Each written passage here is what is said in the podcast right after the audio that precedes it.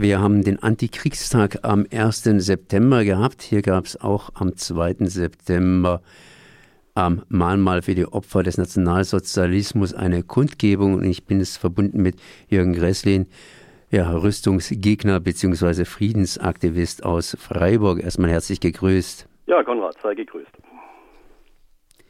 Ja, jetzt habe ich das Ding runter gehabt, habe gar nicht verstanden. Ähm, ja, was ist los gewesen am, erst, am 2. September am Mahnmal für die Opfer des Nationalsozialismus?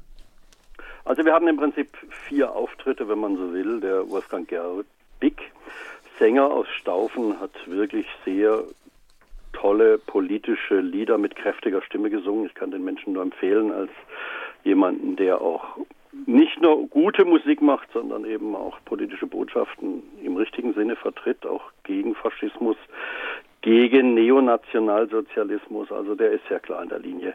Der Christian Stamann hat für die evangelische Kirche gesprochen und ich fand das einen wichtigen Beitrag, weil er gezeigt hat, dass die evangelische Landeskirche in Baden sehr klar auf Kurs ist und in den kommenden Jahren und Jahrzehnten ähm, ein Konzept entwickelt hat, das in den kommenden Jahrzehnten dafür sorgen soll, dass in Gesamtdeutschland weder Militär noch Rüstungsindustrie weiter bestehen, sondern sukzessive abgebaut werden. Äh, Werner Siebler hat für mein Empfinden als DGB-Vorsitzender einen sehr, sehr wichtigen Beitrag gehalten, äh, der aufgezeigt hat, wie die ökologische Zerstörung durch das Militär und durch Krieg voranschreiten. Das ist ja ein Thema, das von der Bundesregierung auch permanent ignoriert wird. Die schlimmste Form der Umweltzerstörung ist der Krieg und sind Militäreinsätze. Und wenn wir uns erinnern, radioaktive Belastung durch Atomwaffentests in den 50er Jahren, der Vietnamkrieg bis heute unglaubliche Zerstörungen durch die US Army, was man alles totschweigt. Also 80 Prozent des gesamten Energieverbrauchs der amerikanischen Regierungen kommen im Bereich der fossilen Brennstoffe durch das Verteidigungsministerium. Ich finde hier auch eine gute Botschaft am Friday for Future als Demonstrationsbewegung, auch als Aktionsbewegung und als inhaltliche Positionierung zu sagen, Leute, nehmt wahr, die schlimmste ökologische Form der Zerstörung weltweit ist der Krieg und lasst uns an dieser Stelle zusammenarbeiten. Und mein Job war natürlich äh, die, Kritik, die Kritik an den Atomwaffen, die Kritik an den Rüstungsexporten, hier natürlich die Freiburger Firma TÜV zu nennen und die Kritik ähm, an der EU-Aufrüstung und jeweils, was wir dagegen machen können. Ist es nicht zum Teil ein bisschen ähm naiv. Ich meine, die Bundesregierung will jetzt gerade dieses 2%-Ziel der Rüstungsausgaben hier angehen und dann zu sagen, ja, die Rüstungsausgaben sollen zurückgeschraubt werden? Das ist überlebenswichtig, nicht naiv. Naiv ist zu glauben, dass man mit Militär Konflikte lösen kann der Afghanistan-Krieg, der Libyen-Krieg, der Syrien-Krieg, der Irak-Krieg. Wir reden von Billionen von US-Dollar, die da verschwendet wurden, statt sie in den Aufbau und äh, Infrastruktur dieser Länder äh, zu investieren, anstatt den Menschen zu helfen, anstatt ihnen Arbeit und Brot zu geben, zerstört man ganze Länder. Und jetzt kommt man auf die Idee seitens der NATO, trotz fehlenden Feindes, einfach mal zu sagen, wir brauchen eine Aufrüstung nie gekannter Art, zwei Prozent Bruttoinlandprodukt, vereinbart übrigens unter Anwesenheit von Frank-Walter Steinmeier, damals als Außenminister in Wales. Allerdings ist es hier ganz wichtig zu wissen, diese riesige Aufrüstung, die bevorsteht, kann geblockt werden, weil sie ist rechtlich nicht bindend, was die Bundesregierung da unterzeichnet hat. Und trotzdem, äh, es wird aufgerüstet, das heißt, weltweit wird aufgerüstet. Der Iran möchte vielleicht unter Umständen hier auch weitermachen an der Bombe. In der Türkei werden entsprechend Forderungen gestellt, sprich äh, die Welt scheint mir irgendwo ja riskanter oder kriegerischer geworden zu sein. Es wird über sogenannte smart, das heißt intelligente Waffen nachgedacht. Nicht nur nachgedacht, sondern die werden auch gebaut. Hm, wie siehst du denn das?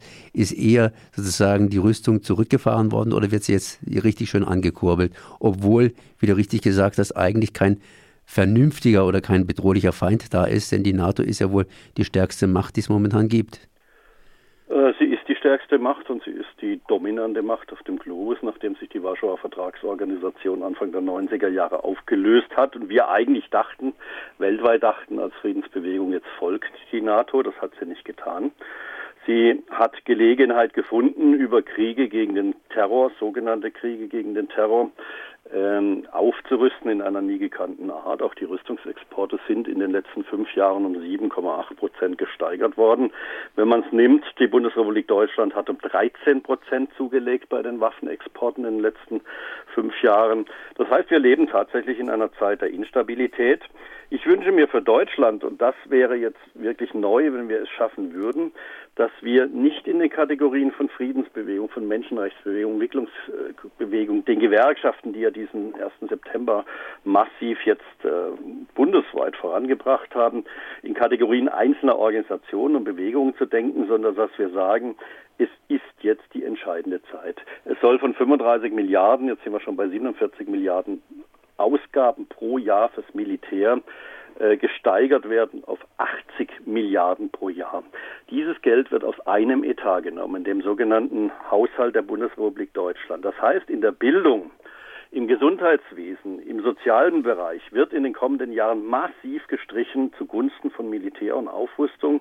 Und ich finde, wir müssen uns verbünden. Die Kirchen, die Gewerkschaften, die Bewegung insgesamt, alle Menschen, die sagen, wir wollen diese Aufrüstung nicht, müssen jetzt auf die Straße gehen. Wenn wir im Wohnzimmer hocken und uns es gut gehen lassen, werden wir merken, es ist zu spät. Wir müssen in den kommenden Monaten, vielleicht auch in den kommenden zwei, drei Jahren auf die Straßen gehen, vor die Werkstore gehen, vor die Entscheidungsgebäude, Bundestage und Landtage gehen und den Politikerinnen und Politikern signalisieren, wir, die Bevölkerung macht das nicht mit, diese Aufrüstung und diese Entdemokratisierung und dieses Nehmen von wichtigen Geldern für Bildung und Gesundheit.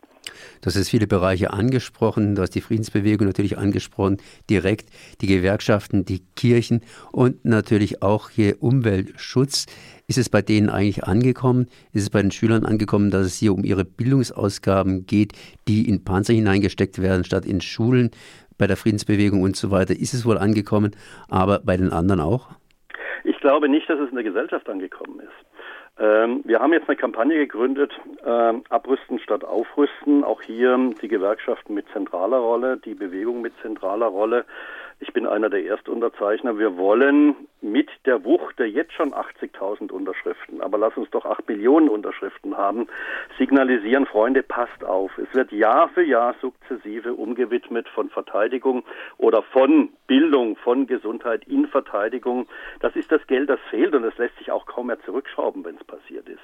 Also ob man jetzt Lehrer ist oder ob man Krankenschwester ist oder im Pflegeheim arbeitet oder wo auch immer in der Gesellschaft arbeitet und sagt, wir wollen das Geld für die Stabilisierung unserer Sozialsysteme. Wir brauchen das Geld. Ihr alle müsst aufwachen und ihr müsst alle auf die Straße gehen. Es ist nicht damit getan, dass wir uns darüber aufregen. Wir müssen das signalisieren und den Druck auf die Straße bringen. Trauriges, aber doch gutes Beispiel ist, wie die Widerstandsbewegung in Hongkong es geschafft hat, nicht nur sich auf Studenten alleine zu konzentrieren oder von Studenten auszugehen, sondern jetzt die Gesamtbevölkerung in der Stadt erfasst hat.